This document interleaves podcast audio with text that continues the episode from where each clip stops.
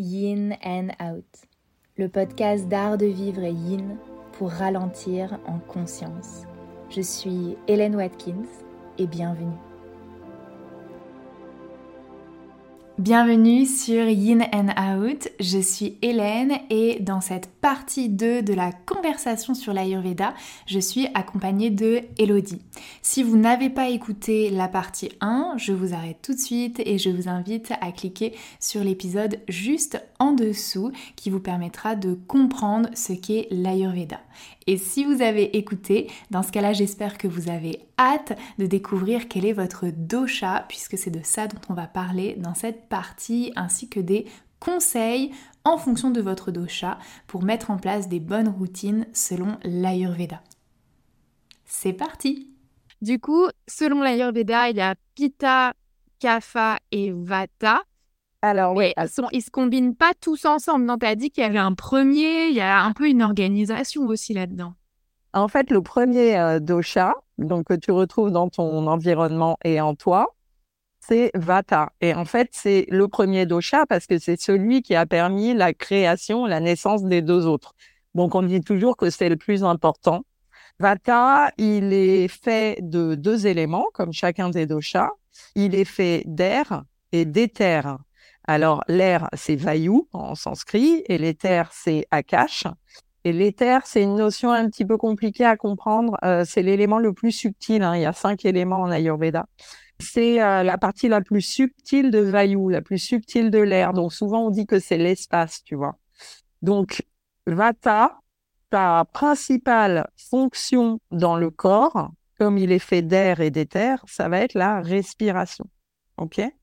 Ça va être aussi tout ce qui est mouvement cinétique. Donc marcher, sauter, euh, avancer. Euh, ça, c'est régi par Vata. Et puis Vata, ça va être ce qu'on appelle, tu sais, la force Apana, c'est-à-dire tout ce qui est force euh, vers le bas.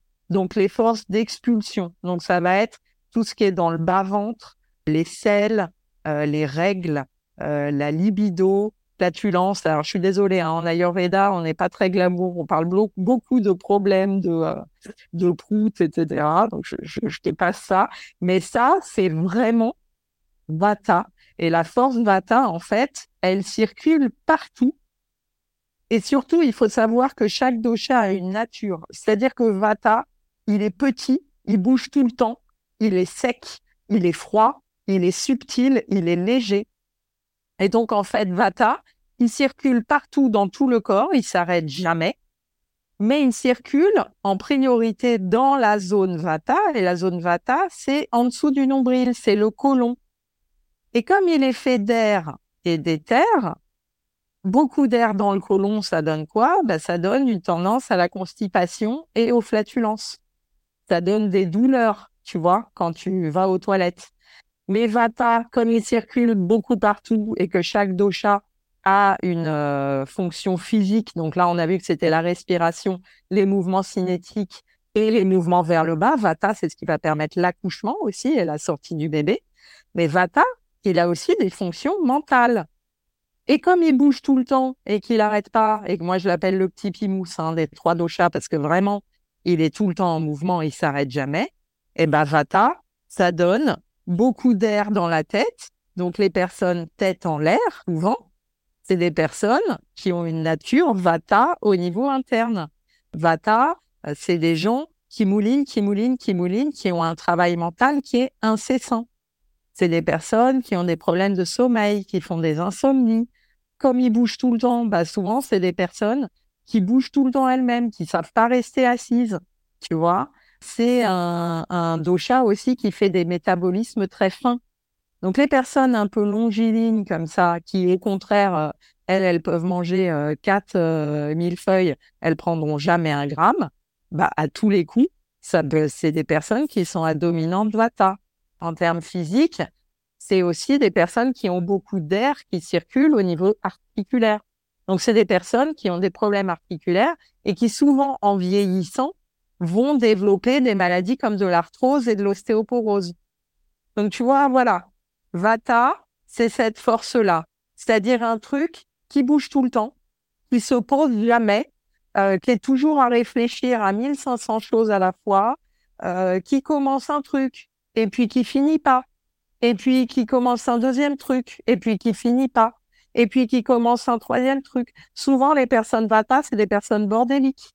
Parce que tout simplement, elles prennent un truc dans un placard, elles le laissent, et puis elles le rangent pas, bien évidemment, et puis elles vont prendre un autre truc parce qu'elles pensent à autre chose, et puis elles le laissent, et puis à la fin, tu te retrouves à la fin de la journée avec une personne Vata. Quand tu vis avec elle, je le sais parce que je vis avec une personne Vata, où tu pètes un câble, toi, parce que tout est en bazar en permanence, parce que le Vata de ton chéri ou de ta chérie, il est tellement en folie qu'il a déplacé des trucs, il les a pas rangés, il a fait 1500 trucs dans la journée, mais il a rien fini.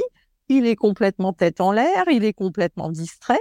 Une personne avec un mental Vata, par exemple, elle va t'appeler huit fois par an parce qu'elle a oublié ses clés. Tu Et donc, toi, tu vas devoir rentrer chez toi parce qu'il t'attend au café du coin pour pouvoir rentrer à la maison. Donc, je, te dis ça, mais c'est du vécu. Mais moi, j'aime beaucoup ancrer les constitutions dans la vie quotidienne. En fait, c'est ça qui me fait beaucoup rire. Euh, moi, ne serait-ce que quand j'ai des clientes en massage, tu vois, L'autre fois, j'en ai une à qui je lui fais un, je lui un massage euh, d'inspiration Covido parce que je suis en formation pour faire des massages du visage. Et elle, c'est une vata pur sucre. Elle est toute fine, elle est toute mince, elle est toujours à penser à 1500 trucs. Et en même temps, elle, en fait, à la fin du massage, elle était ravie, mais elle me disait oui, euh, à un moment, je sais pas pourquoi, j'écoutais la musique et puis ça m'a énervé. Et du coup, je pensais à la musique. Et alors ensuite, je vais penser à ça. Et après, je vais penser à ça. Et du coup, je n'arrivais plus à me détendre. Et en fait, tu vois, c'est ça, Vata. C'est vraiment le mouvement, le mouvement, le mouvement, le mouvement. Alors, en termes physiques, tu as des problèmes articulaires, d'arthrose, d'ostéoporose, des personnes en général très, très fines, des personnes qui, souvent au niveau interne, ont des problèmes de constipation, de flatulence et de ballonnement. Donc, elles ont vraiment une digestion qui est difficile. Et puis, au niveau mental, alors, c'est des personnes très créatives, qui bougent tout le temps, qui sont très enthousiastes, qui ont toujours envie d'apprendre. C'est des personnes très drôles, très fun, tu vois.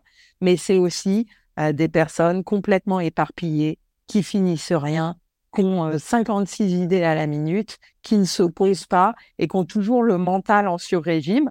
Et du coup, en général, c'est trop. C'est-à-dire que même elles, elles s'en rendent compte. Hein. Elles, sont, elles, sont, un peu fatiguées d'elles-mêmes. Donc voilà ce qu'on peut dire déjà sur le premier dosha qui est Vata. Tu veux qu'on passe au deuxième et j'enchaîne les trois du coup? Oui, oui, on peut enchaîner les trois. Et après, je crois que c'est toi qui m'avais dit ça. Tu m'avais dit que il y a des combinaisons de deux doshas qui sont possibles, ou je sais pas, un qui est toujours dominant à un autre. tu m'avais expliqué quelque chose comme ça, que je sais plus, on peut pas être, par exemple, euh, je dis n'importe quoi parce que je connais pas, mais kapha pita, on peut que être forcément pita kapha. Enfin, tu vois qu'il y avait un système un petit peu. Ah oui, alors ça, c'est pas tellement que, euh, en fait, tous les doshas peuvent se combiner entre eux. Ça, c'est pas tellement le souci. En revanche, mon prof, moi, était très, euh, un peu obtus et raide sur le fait qu'il y a un ordre pour parler des doshas. On dit toujours Vata, Pitta, Kapha. es toujours dans cet ordre-là parce que Vata a créé les deux autres, tu vois. C'est-à-dire que quelqu'un qui va te dire, moi, je suis Kapha, Pitta, non, c'est pas correct. Même si Kapha est dominant par rapport à son Pita, faudra toujours dire je suis Pita Kapha. C'est, voilà, c'était juste euh, D'accord. Un, petit euh, éthique parce que déjà, quand les gens me disent un truc comme ça, je me dis ah bah ils, sont peut-être pas allés voir un thérapeute en Ayurveda euh, très pointilleux, tu vois, parce que je suppose, comme pour toi en médecine traditionnelle chinoise, nous, il y a à boire et à manger. Hein. c'est-à-dire que comme c'est une euh, discipline lointaine, très ancienne, qui à la base était fondée sur la tradition orale, on a perdu les deux tiers des textes ayurvédiques parce que pendant la colonisation euh, de l'Inde par la Grande-Bretagne, l'ayurveda a été complètement proscrite et donc il y a énormément d'écrits et de textes qui ont été euh, sciemment détruits donc, on a perdu tout un savoir qui est vraiment immense et c'est très dommage. Je pense aussi que, bah, du coup, la transmission et les formations sont à l'avenant. Hein. C'est-à-dire que tu peux avoir des gens plus ou moins formés et après, bah, tu as beaucoup de risques de dire des bêtises. Moi, mon maître, qui est quand même assez reconnu euh, dans le domaine, m'a toujours dit Vata, Pita, Kapha. Et c'est comme ça, et c'est cette règle-là, et on n'en déroge pas. Ok. voilà. Alors, si du coup, parle-nous de Pita. Du coup, c'est le deuxième, je dis pas de bêtises. C'est le deuxième. Alors, c'est tout à fait le deuxième. Pita, je le connais bien parce que moi, c'est mon dosha dominant. Pita, il est composé de beaucoup de feu qui s'appelle Agni et d'un petit peu d'eau. Alors, vraiment moins. Il y a un petit peu d'eau chez Pita, mais c'est, il y en a quand même un petit peu. Pita, sa fonction principale dans le corps, ça va être la digestion. Donc, Agni, on sait que c'est aussi le nom du feu digestif en Ayurveda. Ce qui explique que ton Pitta, il va circuler, alors que Kapha était en dessous du nombril, Pitta, il va être beaucoup dans l'estomac, parce que c'est un dosha qui circule énormément dans la partie où on digère son alimentation. Mais c'est aussi le dosha de la digestion dans toutes ses dimensions. C'est-à-dire que bien sûr, on va parler du fait de liquéfier, d'assimiler les aliments, etc., de te redonner de la force, et c'est le feu digestif. Mais ça va être aussi la digestion de la lumière et des couleurs. Donc, Pitta, il est associé à la vue, par exemple. Il est associé aux yeux. C'est aussi la digestion de la lumière et de la chaleur. Donc, Pitta, il va gérer tout ce qui est thermorégulation, la transpiration, euh, le fait euh, d'avoir une peau qui bronze ou pas. Enfin, tu vois, donc voilà, ça c'est euh, tout ça c'est Pitta. Pitta, donc c'est beaucoup la digestion. il est associé à la vue. On parlait de chakra tout à l'heure. Bah, Pitta, il est associé au chakra Manipura, au troisième chakra du plexus solaire, qui est aussi quand même dans la zone de la digestion. Hein. Pourquoi? Parce que en termes mental, Pitta, ça va être tout ce qui est euh, la force de l'action, euh, de la motivation, de l'ego. C'est-à-dire que les personnes qui ont un énorme pita ou qui ont un pita vraiment dominant, ça va être des personnes, euh, typiquement, qui neige, qui pleuve, qui vente. Elles ont dit qu'elles allaient courir à 7 heures du matin. Elles vont courir à 7 heures du matin. Rien ne les fait dévier. Des personnes avec un mental pita, c'est des personnes un mental extrêmement fort. C'est-à-dire que quand elles se donnent un objectif, elles vont l'atteindre. Tu pourras faire ce que tu veux, elles vont l'atteindre. C'est des personnes, c'est rigolo parce que justement, j'y pensais hier, je sors un petit peu du, du, sujet, mais je regardais la série sur Bernard Tapie sur Netflix. Et en fait, je l'ai fini hier et je me disais, mais Bernard Tapie, c'était un pita pur sucre. Et ça se voit de toute façon, même physiquement. Les personnes qui ont une dominance pita, elles ont souvent une mâchoire très carrée.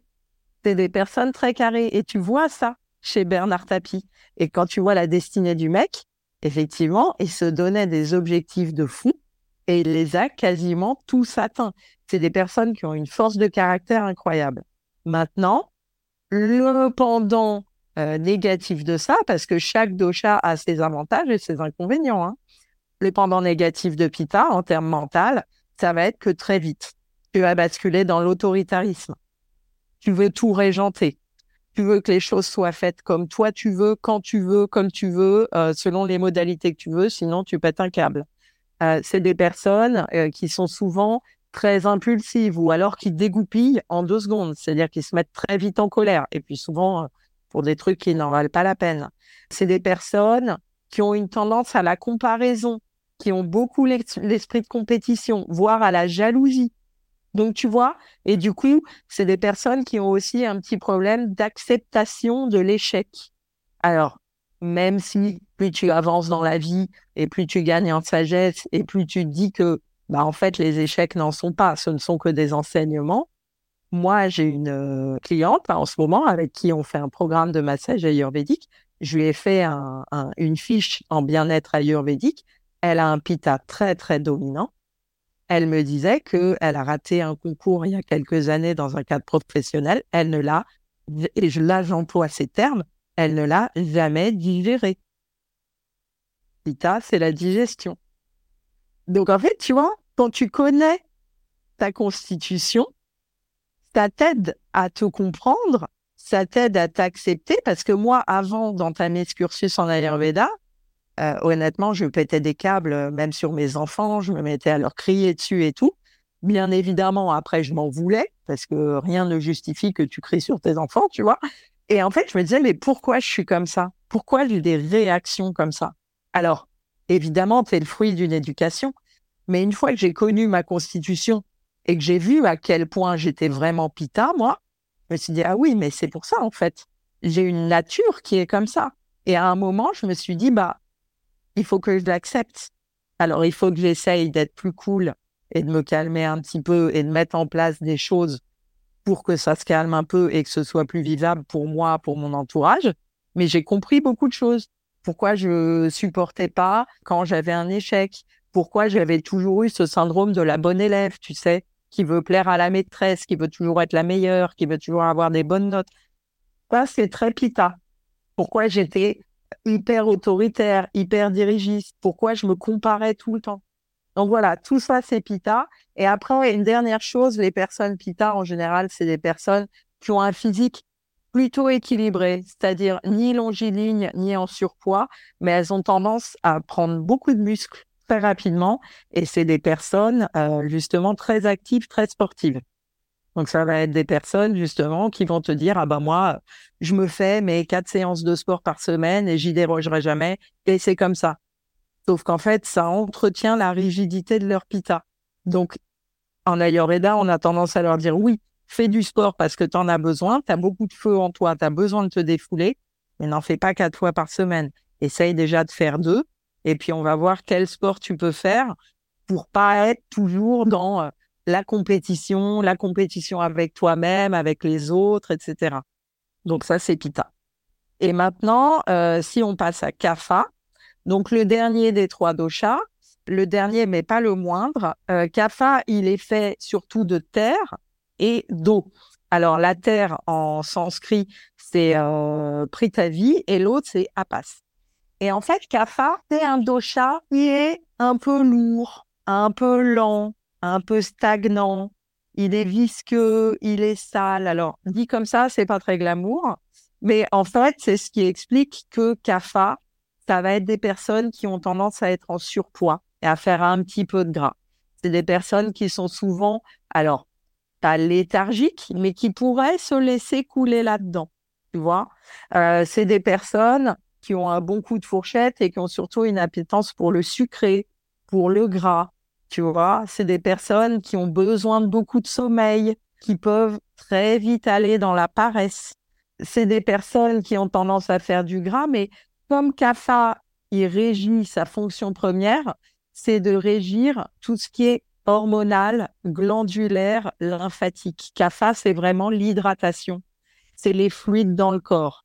Donc, ça va être l'hydratation des organes, des articulations, ça va être aussi beaucoup la libido, euh, le plaisir euh, sensuel dans ta vie intime, etc. Et CAFA, eh ben, c'est des personnes, voilà, euh, qui ont un peu de mal à bouger, quoi, tu vois, qui sont souvent à dire, oh, j'ai pas envie d'aller à la piscine, je vais rester chez moi, je vais regarder une série et puis ce sera très bien. C'est voilà, elles ont un besoin en sommeil accru. En termes mental, CAFA, euh, ça va être euh, des personnes, au contraire, euh, très douces, très gentilles, très empathiques. Les personnes qui ont un mental CAFA, c'est vraiment des crèmes, quoi. Tu sais, bah, d'ailleurs, voilà, on parle de crème. Hein. C'est vraiment des personnes où tu te dis, mais qu'est-ce qu'il est sympa, qu'est-ce qu'il est gentil. Elles sont pas stressées, elles sont cool, tu vois, elles sont, elles vivent jamais. C'est vraiment des personnes hyper agréables à vivre. Et en termes physiques, en termes de maladies, je te disais, c'est souvent des maladies bronchiques. C'est des personnes comme CAFA circulent beaucoup dans la zone pulmonaire. Euh, bah, d'ailleurs, on est au niveau du chakra du cœur, hein, donc les personnes qui ont un CAFA dominant, elles ont beaucoup de cœur. Euh, c'est des personnes qui vont faire beaucoup de bronchites, qui ont des problèmes d'immunité, qui produisent beaucoup de mucus. Voilà, on est dans ces problématiques-là en CAFA. J'ai oublié de dire que pour PITA, comme on a beaucoup de feu, euh, les problèmes physiques, c'est surtout des infections, hein. des problèmes d'infection, euh, des problèmes euh, de remontée acide, ça je crois que je l'ai déjà dit, des problèmes de diarrhée, beaucoup d'acidité, quoi, ce genre de problèmes, des problèmes de mycose aussi. Cafard, on va être plus sur des problèmes bronchiques, hein, vraiment les poumons. l'écoulement du mucus, le fait de tomber souvent malade, ça c'est CAFA. Voilà, donc je crois que je t'ai à peu près tout dit. Si ça me revient, je te, je te redirai. Et pour ce qui est euh, des tests en ligne, moi j'avoue que je suis pas très fan parce que euh, même celui de mon école où j'ai fait mon cursus, je l'ai trouvé un petit peu brouillon, quoi. Je l'ai trouvé un petit peu confus. Après, j'ai fait un 200 heures de yoga à visée très ayurvédique parce que ma prof était passionnée par ça.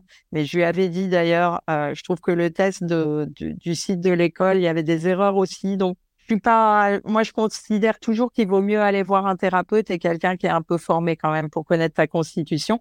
Mais déjà là, après ce que je t'ai dit, euh, je, je pense, j'espère que nos auditeurs vont se dire, ah bah oui, peut-être moi, mon dosha externe, c'est ça, et mon dosha interne, c'est ça, tu vois. Moi, je t'ai écouté tout du long et je me retrouve dans les trois, tu vois. C'est pas difficile de s'auto-juger, euh, tu vois. J'ai presque l'impression que c'est en fonction des différents sujets euh, de ma vie. Alors, je pense que moi, dans ma vie un peu perso, je peux être un peu plus cafard, je dors beaucoup, je suis très chill, il n'y a pas grand-chose qui me fasse. Dans ma vie professionnelle, je pense que je suis très pita, euh, tu vois. Et après, euh, sur les choses qui m'intéressent, les, choses qui peuvent euh, un petit peu euh, booster ma créativité. Je peux être très vata, euh, je peux être la personne qui a cherché plein d'infos sur un sujet mais vraiment qui n'intéresse personne. Et moi, genre, je suis allée creuser euh, hyper loin et tout. Un peu ce qu'on dit en anglais, l'expression down the, rabbit hole. Genre, quand tu vas hyper loin, tu creuses, tu creuses, tu creuses, tu sais même pas pourquoi tu es allé jusque-là pour avoir des infos sur un sujet vraiment, au final, qui t'intéresse à peine, tu vois. Mais moi, genre, j'ai besoin d'en savoir toujours plus et tout. Donc, c'est marrant de voir un petit peu comment ça peut se, peindre euh, en fonction des, aspects de la vie euh, aussi. Mais ouais, j'aurais du mal, tu vois, ça serait intéressant d'aller voir un médecin ayurvédique euh, pour avoir un, un retour, parce que comme ça, moi, j'aurais du mal à définir mon dosha personnel, tu vois. Bah, moi, alors il faudrait que je te fasse ta constitution et que je te pose plein de questions. Et de ce que je connais de toi, j'aurais dit un petit peu de cata, un petit peu de cata, n'importe quoi. oh non, c'est la cata. Hélène, c'est la cata. Voilà. Hélène a inventé un nouveau de chat qui s'appelle cata. Non, non, pas du tout. non, non, euh, j'aurais dit un petit peu de pita, effectivement, au niveau mental, parce que je trouve que tu es assez organisé, tu vois des choses euh, bien dans l'ordre euh, jusqu'au bout. Moi, je le sais parce qu'on a organisé un atelier toutes les deux, donc je t'ai vu travailler. Oui, puis moi, je suis la petite chef aussi, tu vois. Ça, ça a toujours été un peu une des raisons de pourquoi parfois on ne m'aimait pas, tu vois. Parce que j'essaye de la jouer cool, mais, euh, mais ça marche pas trop bien. C'est d'ailleurs pour ça que je travaille majoritairement toute seule.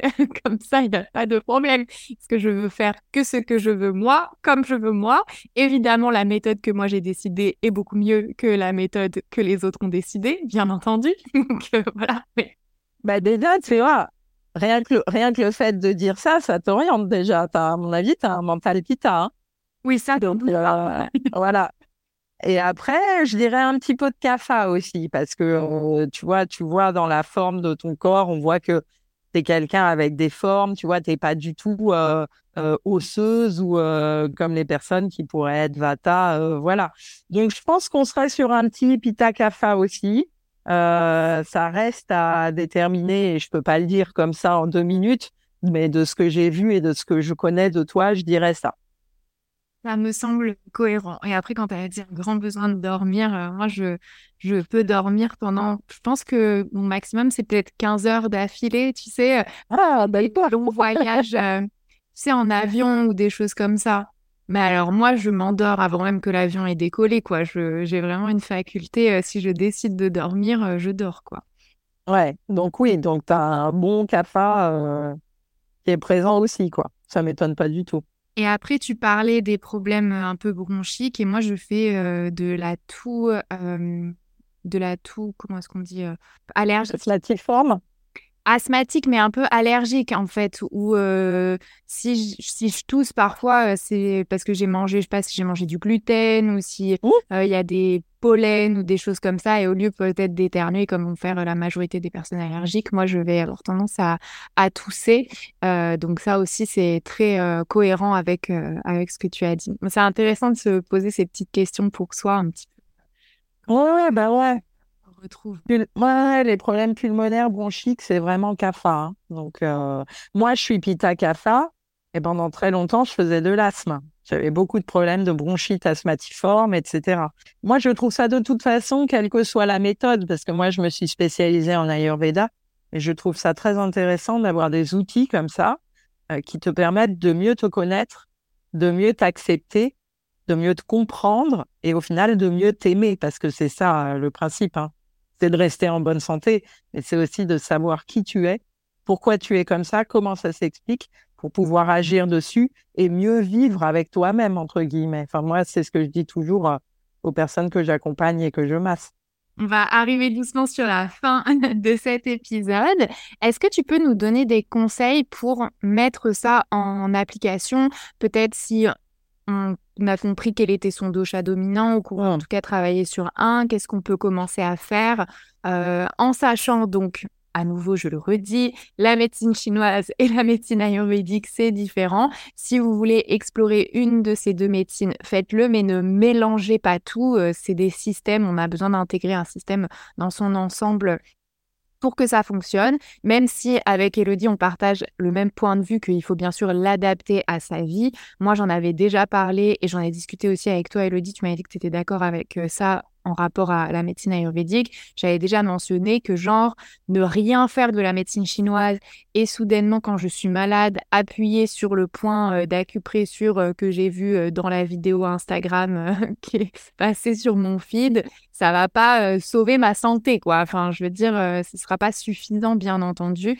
il faut même si on l'adapte à sa vie quand même adapter pas juste un petit truc comme ça qui nous arrange c'est pas genre ah par exemple, la cannelle, c'est hyper bon dans la médecine chinoise pour prendre soin euh, de sa gorge, éviter euh, donc euh, de tousser, de tomber malade, d'avoir un peu le rhume voilà, en hiver. Mais si je sors en plein hiver sans écharpe comme ça, là, le cou au vent, et que oui, mais j'ai mangé de la cannelle. Bon, euh, ça va pas changer grand-chose euh, non plus. Donc, c'est important d'intégrer le système en entier. Allez pas faire des mix and match entre la médecine chinoise et la médecine ayurvédique. Au final, ça sera pas très pertinent. Mais si on se dit, OK, j'ai envie d'explorer la médecine ayurvédique, qu'est-ce que tu conseilles, Elodie Alors, moi, ce que je conseille, déjà, une fois qu'on a sa constitution et qu'on sait, par exemple, là-bas, euh, je veux travailler sur tel ou tel sujet, c'est de mettre en place des petits gestes du quotidien qui vont pas vous prendre 8 heures, mais qui vont vous aider, qui vont vous faire du bien. Et effectivement, le principe de l'Ayurveda, c'est quand même que c'est une médecine préventive. Ça veut dire que ça va fonctionner uniquement si vous êtes dans la répétition. C'est vraiment une médecine de rituel. Donc, si vous faites les mêmes deux, trois petits gestes tous les jours, tous les jours, tous les jours, vous allez peut-être sentir un mieux et du coup, vous voudrez en intégrer un quatrième, puis un cinquième. Moi, je suis toujours à dire qui peut le plus que le moins, peut le moins. Hein. Donc, euh, vous mettez pas la rate au courbouillon. Vous dites pas, je vais partir dans un truc full complet à Ayurveda. De toute façon, c'est ce qu'on se disait au début. Vous n'allez pas y arriver, vous allez vous lasser. Alors maintenant, concrètement, qu'est-ce que ça veut dire?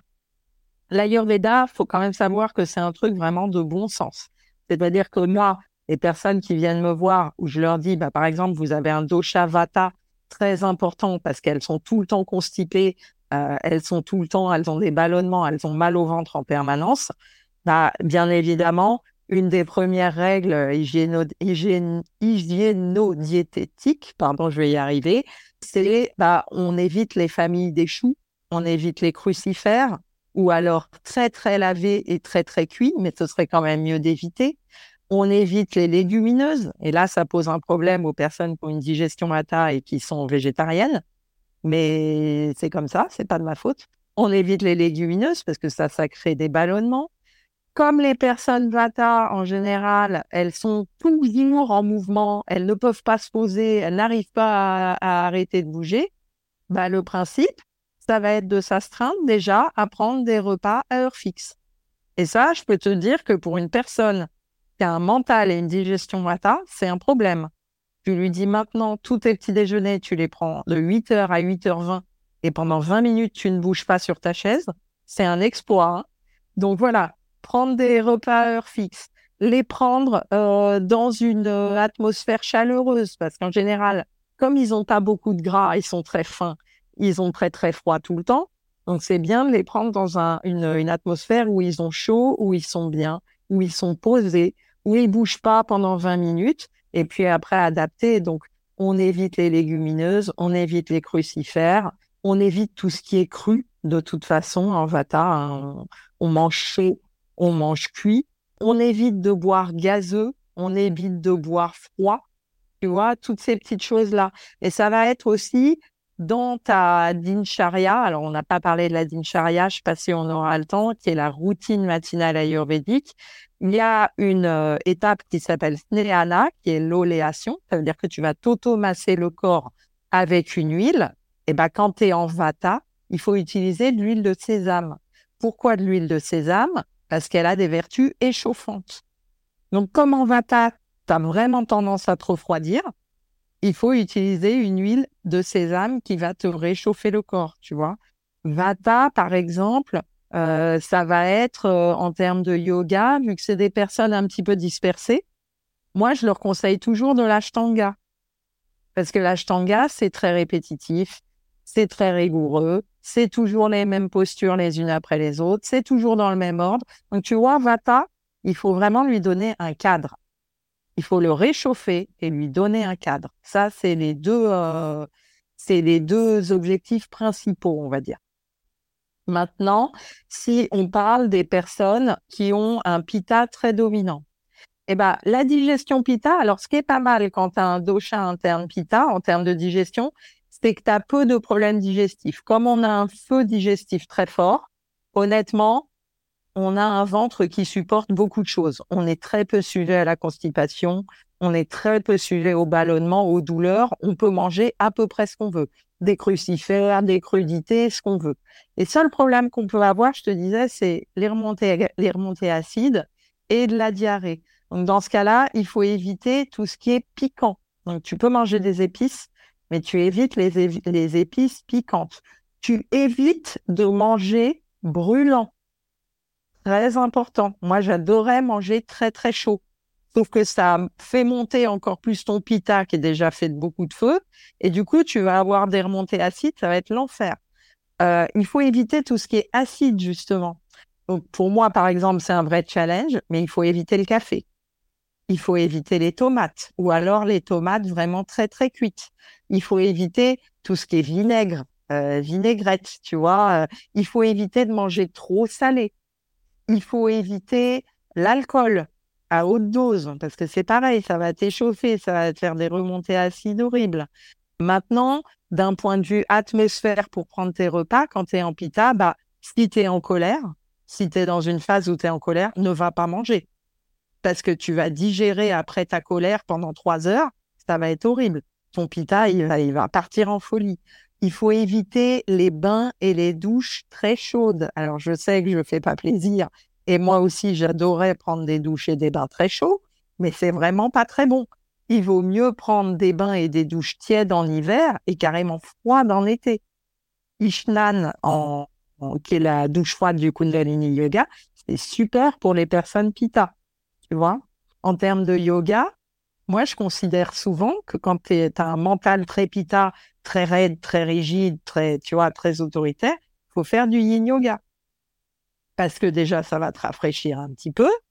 Et puis surtout, tu vas être dans une pratique où il y a zéro idée de performance. Donc, il y a zéro idée de je vais faire mieux que ma voisine ou même je vais faire mieux que moi-même. C'est le problème des personnes pita. Elles sont en comparaison avec les autres, mais elles sont surtout toujours en challenge avec elles-mêmes. Donc, c'est intéressant de les mettre au yin yoga en leur disant, de toute façon, le yin yoga, il n'y a pas d'idée de euh, je vais arriver à faire telle posture et je vais absolument y arriver et je vais y arriver et je vais y arriver et je vais m'entraîner et je vais y arriver. Non. De toute façon, en pita, tu fermes les yeux, donc tu, voilà, en yin yoga, tu n'observes pas trop les autres en général. Et puis, c'est un, tu vois, enfin, c'est une discipline que tu connais beaucoup mieux que moi, ou de toute façon, ce n'est pas l'idée. L'idée, c'est de te poser, te rafraîchir un petit peu, et on arrête ces bêtises de je me compare à moi-même, je veux toujours être dans une progression, euh, je veux toujours être dans l'action, je veux, tu vois? Donc ça, moi, je, je, je conseille aux personnes euh, à dominance Vita. Maintenant, pour CAFA, où le but, comme il est un petit peu lent, un petit peu stagnant, ça va être de le secouer un peu. Ça va être de le shaker un peu. Donc, au contraire, moi, mes personnes qui sont à dominante CAFA, comme elles ont tendance à être dans une léthargie, voire une paresse, ça va être de leur dire, bah, faites des trucs fun qui vous motivent, parce que les personnes CAFA, elles se lassent très vite aussi. Donc, ça va être de leur dire, bah, faites des activités, typiquement de la danse, à plusieurs, vous êtes plusieurs pour vous motiver, vous n'allez pas abandonner. Faites de la zumba, faites des trucs cardio, faites euh, des activités dans l'eau pour drainer beaucoup, parce que CAFA, ça donne aussi de la rétention d'eau. Euh, mais où vous êtes à plusieurs, donc ça peut être de l'aquabike, tu vois, parce que si tu envoies une personne CAFA à la piscine, ça va être bien pour drainer et pour éviter ses problèmes lymphatiques. Mais si elle fait des longueurs de piscine, elle va s'ennuyer très vite. Et CAFA se lasse très vite. Donc, dans ce cas-là, ça va être plutôt de lui dire, bah, fais de l'aquabike, fais de l'aquagym, fais des trucs fun dans l'eau. Va faire des cours de danse, euh, fais des trucs un petit peu marrants, tu vois. Au contraire, les personnes CAFA, bah, le yin yoga, peut-être pas trop, tu vois. Parce que justement, il faut éviter de contrer cette idée de oh, on se pose et puis on bouge plus. CAFA, au contraire, faut les faire bouger. Donc euh, voilà, maintenant CAFA en termes d'alimentation, on va proscrire les sucres parce que ça entretient le CAFA et ça entretient la léthargie. En revanche, on va, on va encourager les agrumes parce que ça va attaquer les tissus adipeux, tu vois. Donc les agrumes, pas de problème. Euh, les dattes, euh, les fraises, les groseilles, bon, faut éviter un petit peu, quoi, tu vois. En CAFA, c'est ce que je te disais, on évite euh, les produits laitiers, on évite le gluten et notamment le pain, parce que c'est lourd, c'est inflammatoire et ça va créer du mucus. Et donc, ça peut encourager tous ces problèmes bronchiques auxquels ils sont déjà exposés, tu vois. Donc, tu as plein de petites euh, règles à mettre en place pour CAFA. Au contraire, alors que les deux premiers, je te disais, il faut s'asseoir dans le calme, il faut pas être énervé, il faut pas être en état de stress. Bah, CAFA, une fois le repas terminé, ce serait bien qu'il aille marcher un petit peu, tu vois. C'est pas bien qu'il se mette en mouvement et qu'il aille euh, marcher au lieu de tout de suite se remettre au travail ou de se poser dans le canapé. Donc voilà. Ayurveda nous dit de faire ce qu'on n'a pas envie de faire. C'est exactement ce que me disent toutes les personnes avec qui je fais un accompagnement en bien-être ayurvédique où je leur dis bah faut faire ça, faut pas faire ça. Elles me disent ah mais moi j'adore. Là j'ai une cliente, elle, elle, est très très pita. Elle me dit ah mais moi j'adore manger des épices qui piquent beaucoup et prendre des bains brûlants. Je dis bah oui mais L'Ayurveda, c'est pas là pour te faire plaisir, en fait. C'est fait pour te dire ce dont tu as besoin pour rester en bonne santé. Mais c'est pas, c'est pas là pour te dire, ah bah oui, euh, t'adores faire ça, continue à faire ça. C'est pas le sujet, tu vois. En fait, l'Ayurveda te, te dit vraiment ce dont tu as besoin, pas ce dont tu as envie. Est-ce que tu peux nous parler un peu de ce que tu fais, Elodie, si on veut travailler un petit peu avec toi autour de l'Ayurveda. Qu'est-ce que tu proposes? Je vais mettre tes liens en note de cet épisode, donc n'hésitez pas à aller cliquer pour euh, retrouver Elodie. Mais euh, du coup, tu fais plusieurs choses. Est-ce que tu peux en parler un petit peu pour clôturer cet épisode? Bah ouais, avec plaisir. Alors moi, bah merci beaucoup de mettre mes liens. Hein. Donc moi, je suis, euh, j'ai créé une boîte qui s'appelle le Studio Feel Good. alors à la base, je suis praticienne en massage ayurvédique. Ça, vous l'avez bien compris. Ça veut dire que je peux vous faire des massages bien-être selon l'Ayurveda. Alors, il y en a un qui est complètement, euh, qui est complètement sur mesure, qui s'appelle le massage doshique, où je vous fais d'abord votre constitution et ensuite on fait un massage corps entier en fonction de votre constitution et de votre besoin. Donc ça, c'est vraiment un massage où chaque geste est pensé un petit peu sur mesure. Il y a aussi des massages corps entiers qui sont tridoshiques, c'est-à-dire que c'est le même protocole de massage pour tout le monde, mais on sait quand même que, par exemple, un Abhyanga, ça va être plus pour les typologies Vata et que un Madhyamika, ça va être plus pour les typologies Pitta. Donc ça, je peux vous conseiller. Euh, vous me contactez et je vous conseille sans problème. J'ai aussi un protocole de drainage lymphatique ayurvédique. Et là, on va être sur les typologies CAFA, si vous avez bien suivi, parce que CAFA, c'est tout ce qui est la lymphe, les hormones, la rétention d'eau, etc. Donc ça, c'est très bien pour les personnes, et notamment pour les femmes, parce qu'en massage, je reçois que des femmes, qui ont ce genre de problème-là. À côté de ça, bon, là, je suis en train de me former pour être facialiste, mais ça, c'est encore un autre sujet.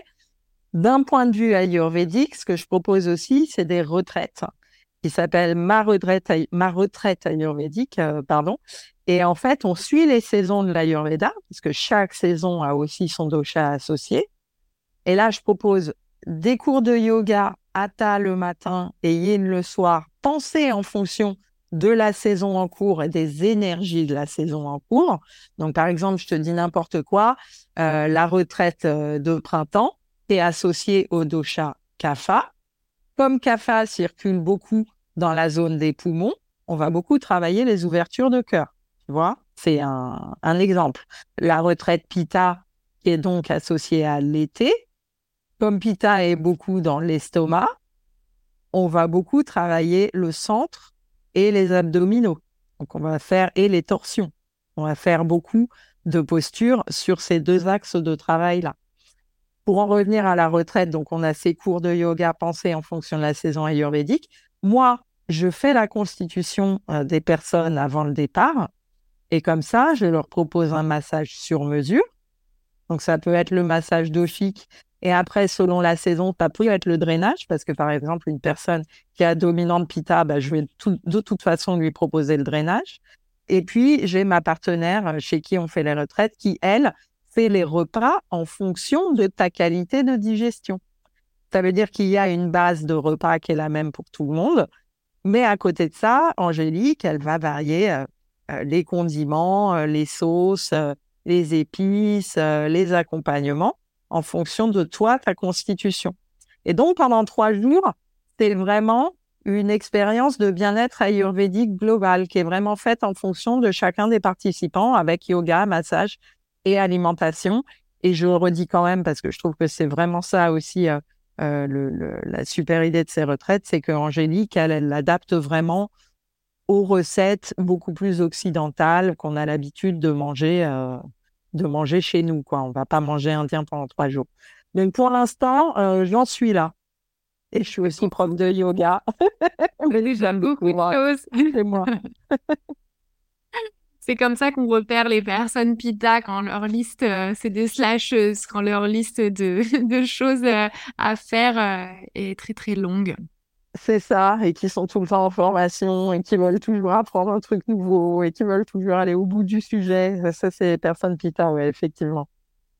Bah, merci beaucoup, euh, Elodie. C'était hyper intéressant. On pourrait, je pense, en parler pendant encore euh, tellement euh, longtemps. J'espère que cet épisode a ouvert déjà à quelque chose de nouveau, mais aussi permis un petit peu de clarifier la différence entre la médecine chinoise et la médecine ayurvédique.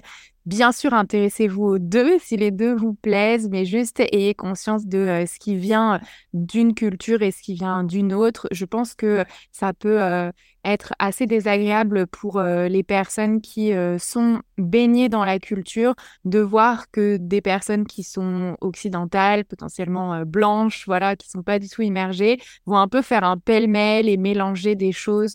Je trouve que c'est un petit peu teinté, même si c'est involontaire, d'irrespect au final pour euh, la culture et que c'est important quand même d'avoir conscience des racines, des origines pour pas faire euh, d'appropriation culturelle et, euh, et apprécier toutes ces choses à leur juste, à leur juste valeur. Voilà, en tout cas, c'est mon point de vue là-dessus. Un grand merci à toi, Elodie. Est-ce que tu as un mot de la fin, peut-être?